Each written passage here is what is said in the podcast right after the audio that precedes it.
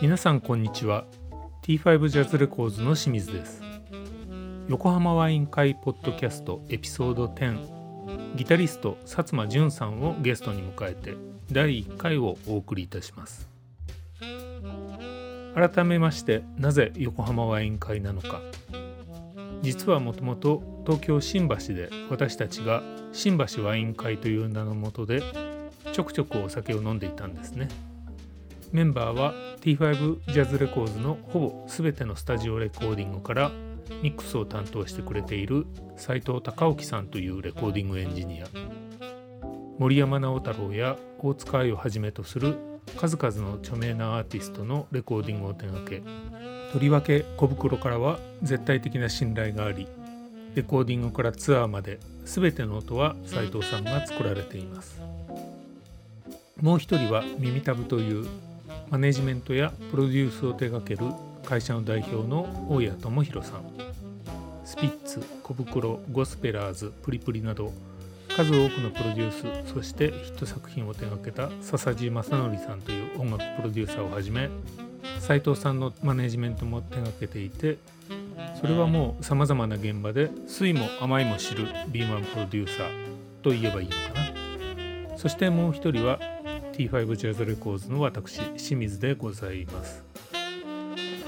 そんな3人の酒飲みグダグダ話でも意外と音楽好きな人の中には面白がって聞いてくれる人がいるんじゃないか。せっかくポッドキャストという世界中からアクセス可能なバーチャルな感じでお送りするのであれば私ども T5 ジャズレコーズは横浜発信を歌っているジャズレーベルなので新橋ワイン会改め横浜ワイン会という名前がいいのではないかとそんなゆるい感じで始めたポッドキャストです。スタジオではないさまざまな場所でゆるく録音していますので多少いろいろな音が混じってノイジーだったりしますがそれも味ということでどうぞご了承ください。第33回となる今回はゲストを迎えての第3回。今回は初のミュージシャンゲストとしてギタリストの薩摩淳さんをお迎えしてお送りします。薩摩さんには T5 ジャズレコーズのクリスマスアルバムをはじめとしてサックス奏者菅野博の作品「ランドマークブルー」や今年リリースした高田美智子のスタジオライブ「ライブフロム横浜」にもランドマークブルーユニットとして参加してもらっています。自己のリーダー作品「ジャンプ・フォー・ジョイ」やベーシスト若林美沙さんとのデュオ作品「Weaver of Dreams」などもリリースしていて今後の活躍が期待されるギタリストの一人です。若いのに非常に渋くてグルーヴィーなギターを演奏する。今の時代になかなか稀有なギタリストなんではないかと思います。第1回の今回は薩摩さんの自己紹介会です。ギターを始めるきっかけだったりジャズにハマるきっかけ学生時代からプロになるまでのお話など最後まで聞いてみてください。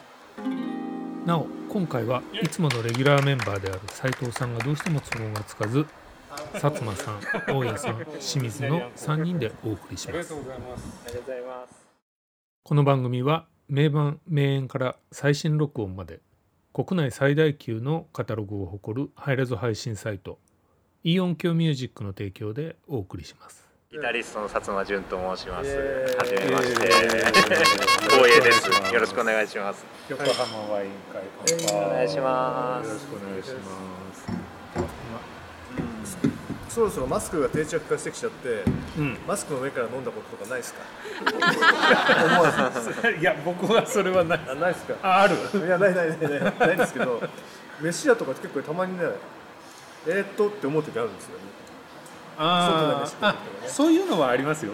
たださすがにって慌ててマスク取るみたいな。さすがに入れちゃったことはないんですけどああのまあ一人で飯食いに行ったりしてあそういう時に。ギリ一人で飯食いには行くんですよ。たまにあのいまあ飲食店助けないとね。そう。でそういう時に、うん。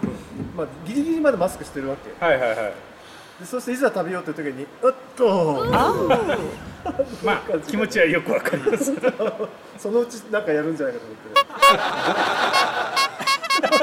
いや僕は逆にあの車移動が多くては車をとっさに出てなんかコンビニで買おうとかいう時にあマスク忘れたみたいなことをいまだにやってます。それはありますね。それはある。俺もあるんですよね、うん。あるある。そう。お店入ってからね慌ててあそうだマスクマスクみたいなね。マスクみたいな。あ車運転してるとね車の中でもちゃんとでも律儀に一人で乗ってるのにマスクしてる人もいますけどね。いますね。あれは何だろう。僕隣に誰か乗ってんのかなと思って見ると乗ってないんですよね。別に。あらなもう面倒くさいから。多分面倒くさいぐら。そういうことが起こりますもんね忘れたとか。あそうです。ね、ん。ん。乗してりゃ忘れないからね、うん。うん。そうね。でも暑いですよね暑いうんこれからのまあ時期冬はは特に。ちょっと暖かくていいけどね。冬ねあったかくてよかったですよね。今日はまた横浜に来てしまいました。また雨ですねそして。ねえ。昨日は暖かかったですよね。なんで多分明日明日もいい天気なんですよね多分ね。今日だけ。今日だけ。狙狙ったように。狙ったように。しかもなんか今の時間帯だけっていう。そうだって今日もえ朝見た時はずっと晴れで、あよかったと思ったらみるみる天気悪くなって、ええ。なんかあら？直前になってね場所を変更するという。うんそうですよね。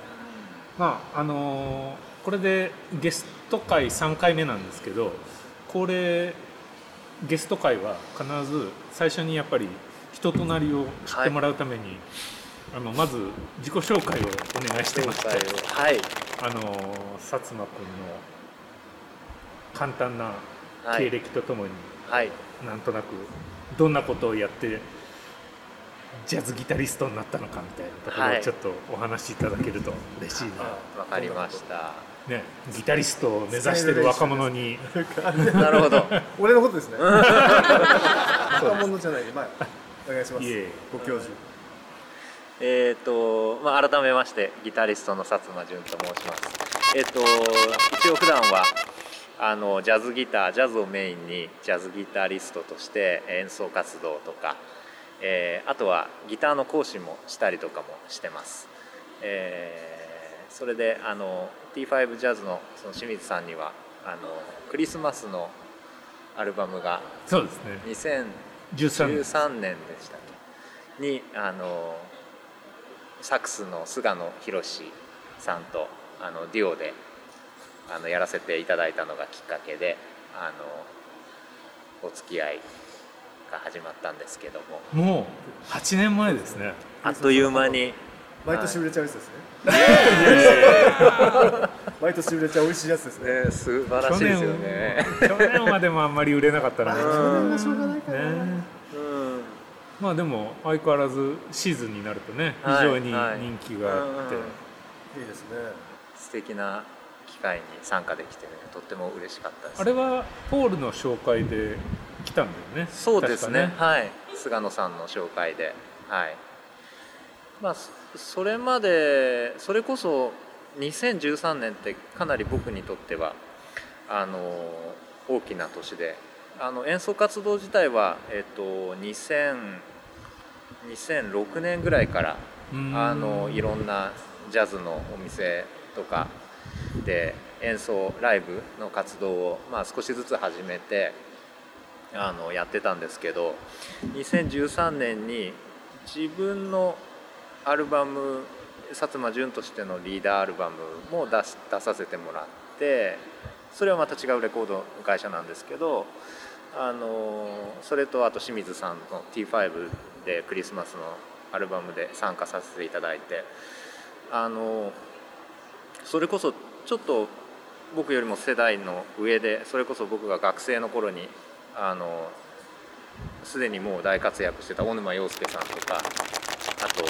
金子裕太さんとかそういう方たちとあの名前が一緒に乗るっていう。ああもうレーベルメイド ね。そう。とってもなんか私にとってはとってもなんか嬉しいというかこういうことが起こるんだみたいなそういう感じです。ねだから世代がちょっへとー下なのであのもうスタジオに行った時はあ小沼さんだみたいなそういう感じでしたね。で2013年っていうのがすごく私にとってはとてもあの思い出深いというか、うん。はい、そういう感じですね。そもそもギターを始めたのは？ギターを始めたのはですね、えー、と中学生ですね。あうん、あの音楽の授業でギターを弾いてみましょうみたいなことがありまして、あるあるーえー、珍しいですね。ですよね。ギターやるって珍しいですね学校で。先生がギター弾けるってこといやそうでもなかったんですよね。え なんかまあなんかいろんな楽器に触れましょうみたいな一環でギターだったと思うんですけど。ー、全員がギター全員じゃなかったかな。でも望者だけ？うんあのそれこそいくつか選択があってうん琴とかな。なんかいろんな楽器に触れてみましょうとにかくみたいな。その中にギターもあって。ギターがあってでそれは何？アコギ？えっとまああのクラシックギター。クラシックギター。クラシックギターカットギターですね、うん、それを触ったのが初めてのギターででそれまであの習い事？お稽古でピアノやってまして、ああそうなの、うん。鍵盤をやってたの？そうですね。4歳ぐらいから。でもとにかく4歳から。えうん、とにかくあのピアノのお稽古が嫌だったんですよ。うん、でギターっていう楽器をその中学の授業で触らせていただいて。うん。あの23個押さえ方を教えあの、うん。教えてもらってうん。演奏すればなんか伴奏できるじゃないですか。はいはいはいはいはい。形になるね。そうそうそう。なんてお手軽なんだろうか。ああのお要はピアノだったら、うん。まずおあの譜面を読んで、うん。おたまじゃくしここがドでここがミでとかってやらなきゃいけないものがあのギターだったらコードの押さえ方ポンって書いてあって、はい。同じように押さえてうん。ポロンってやれば世界例えば a マイナーだったら世界中 a マイナーって書いてあるところはそれだけ弾けばいいみたいな。おおこれはお手軽な楽器だなと思いまして。なんかあのそういうそうそういう感じで始まりましたね。ピアノ弾いてて譜面読めるからいきなりコードも音から入るんじゃないんだ。そうなんです。あのう 音とかまあもちろん音も分かるけどでもそんなこと気にせずにとにかく形で押さえればうかる。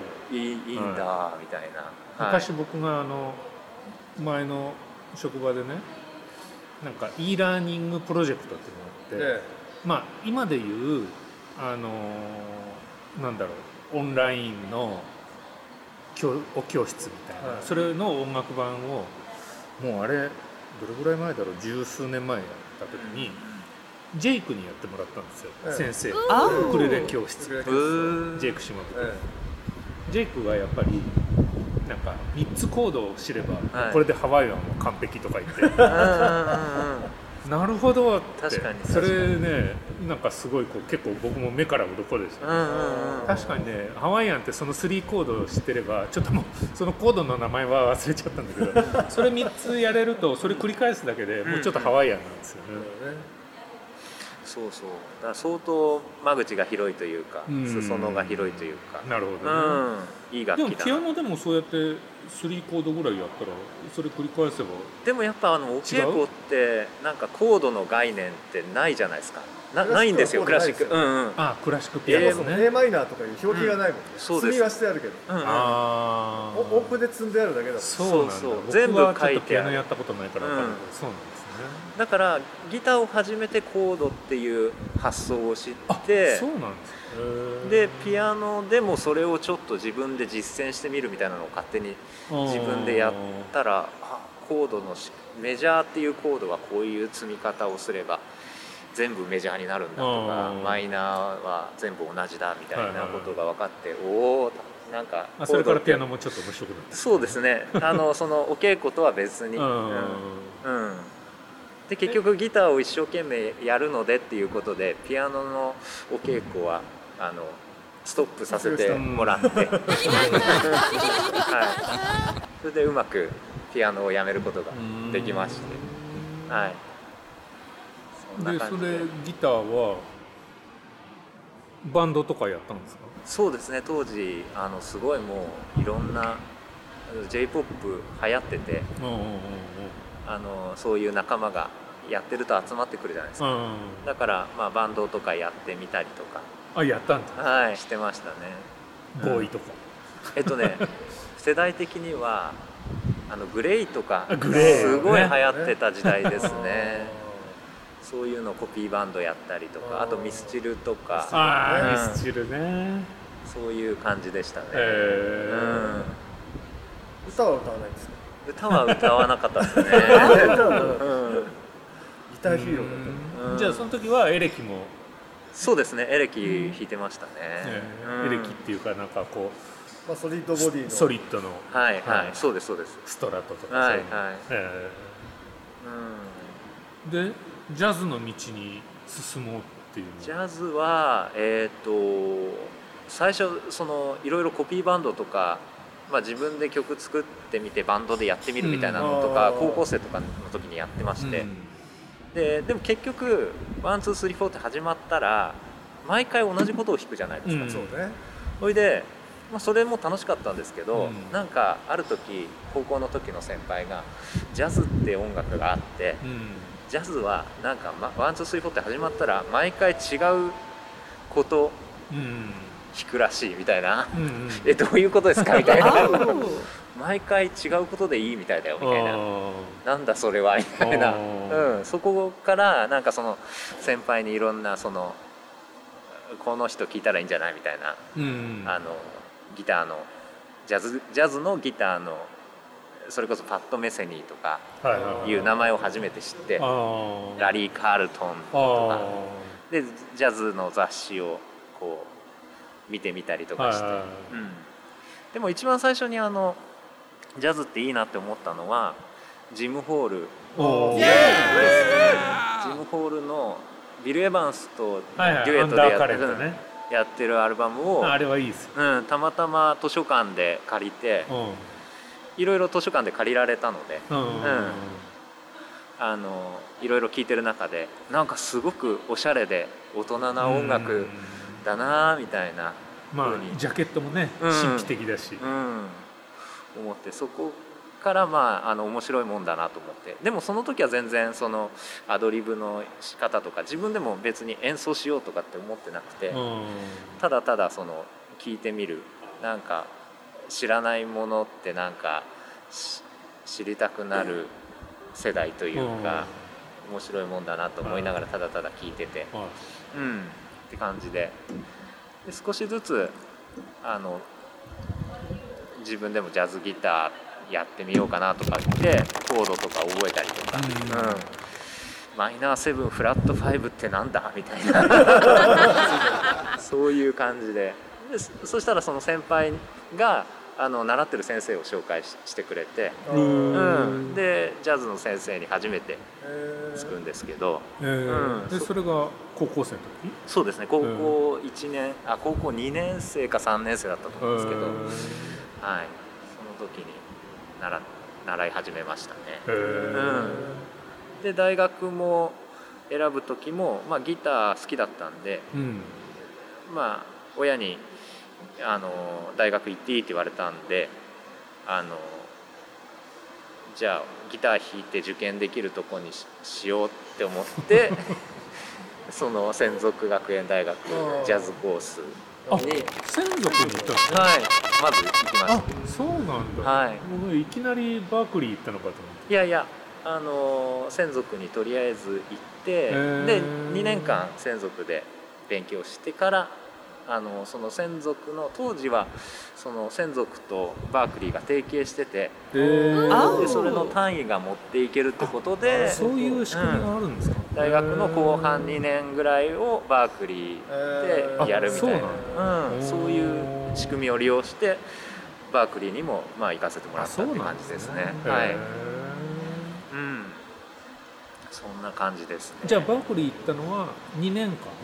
2年そうですね。べ勉強してたのは2年で2年で卒業してその後まあななんだかんだで1年ぐらいはあのプラプラしてたという。向こうで。はい。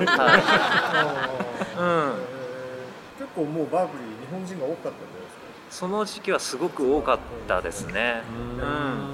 今どうでしってる人とか同級生とかいるんですか？あいますね。えーっとそうだな。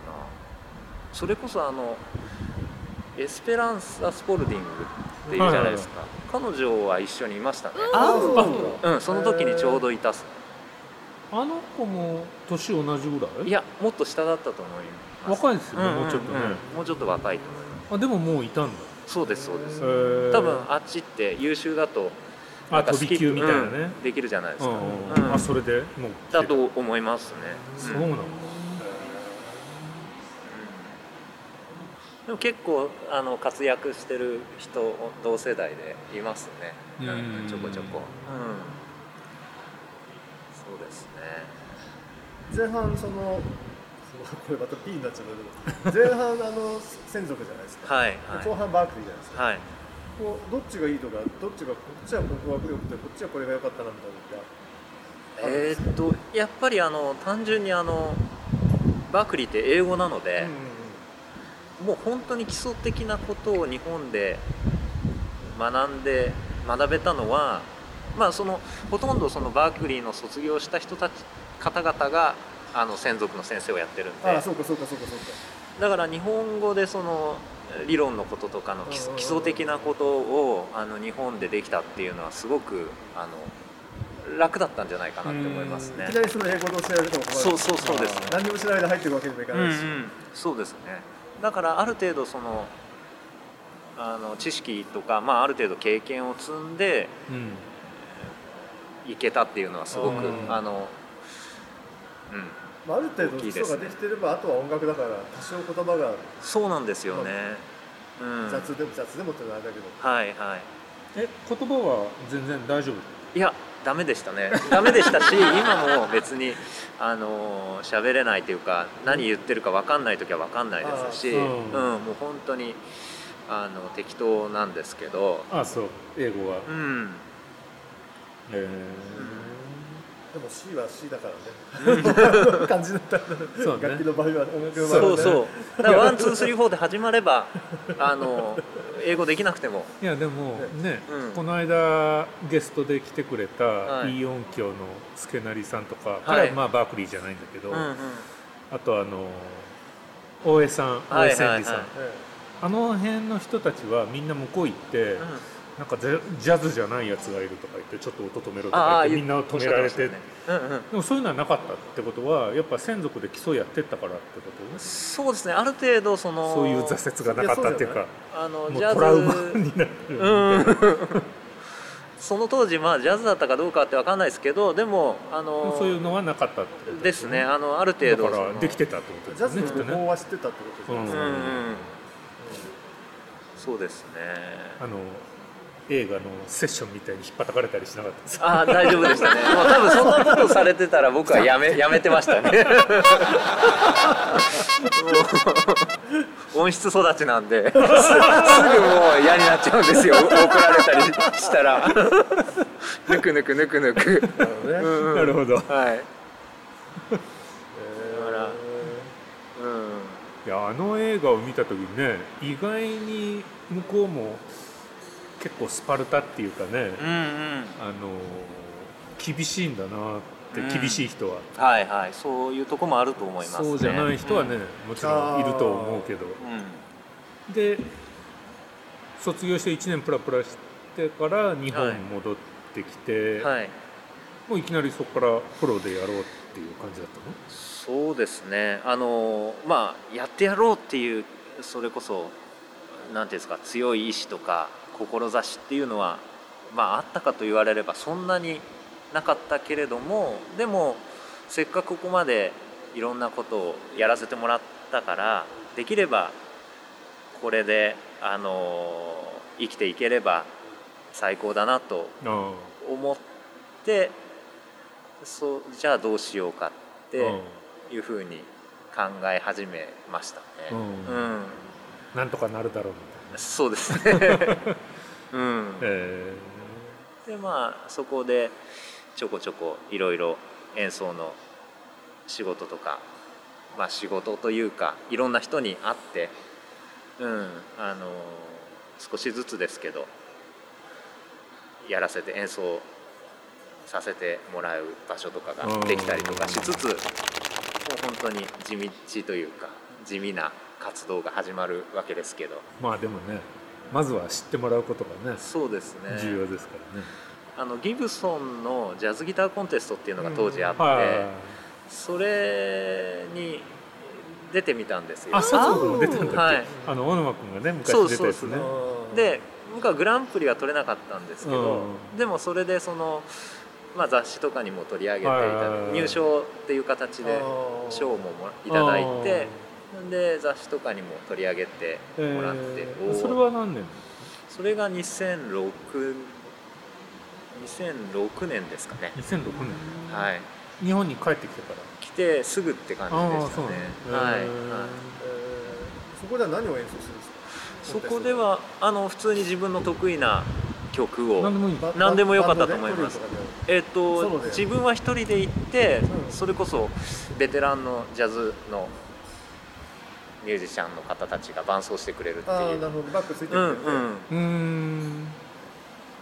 ですね。何を弾いたんですえっとか？薩摩君僕は「This could be the start of something big」っていうあのカウントベーシーオーケストラとかが演奏してる。まあジャズスタンダードなんですけど、は。えその曲を演奏しましたね、へー。グラント・グリーンとかも演奏してるんですけど、ー、はあはあはあはあ。あの何か大きなことが起こるかもみたいなうん。なんか前向きな曲うんなんですけど、なんだと思うんですけどうん。タイトルからして 歌詞わかんないですけど。そういう思いを込めてうんそのその曲を演奏して、へはい、なるほど、ね。見ましたね。はい。あれもう今ないのかな？ギブソンなんでギブソン自体がね、うんちょっと。いろいろ変わっちゃったからね。ね。うん、なんかでも形を変えてたまになんかありますよねそういう企画。あれ、うん。確かジャズライフかなんかとやってるんですそうよね。そうですそうですあうんジャズライフとギブソンでやってたんでそうですそうです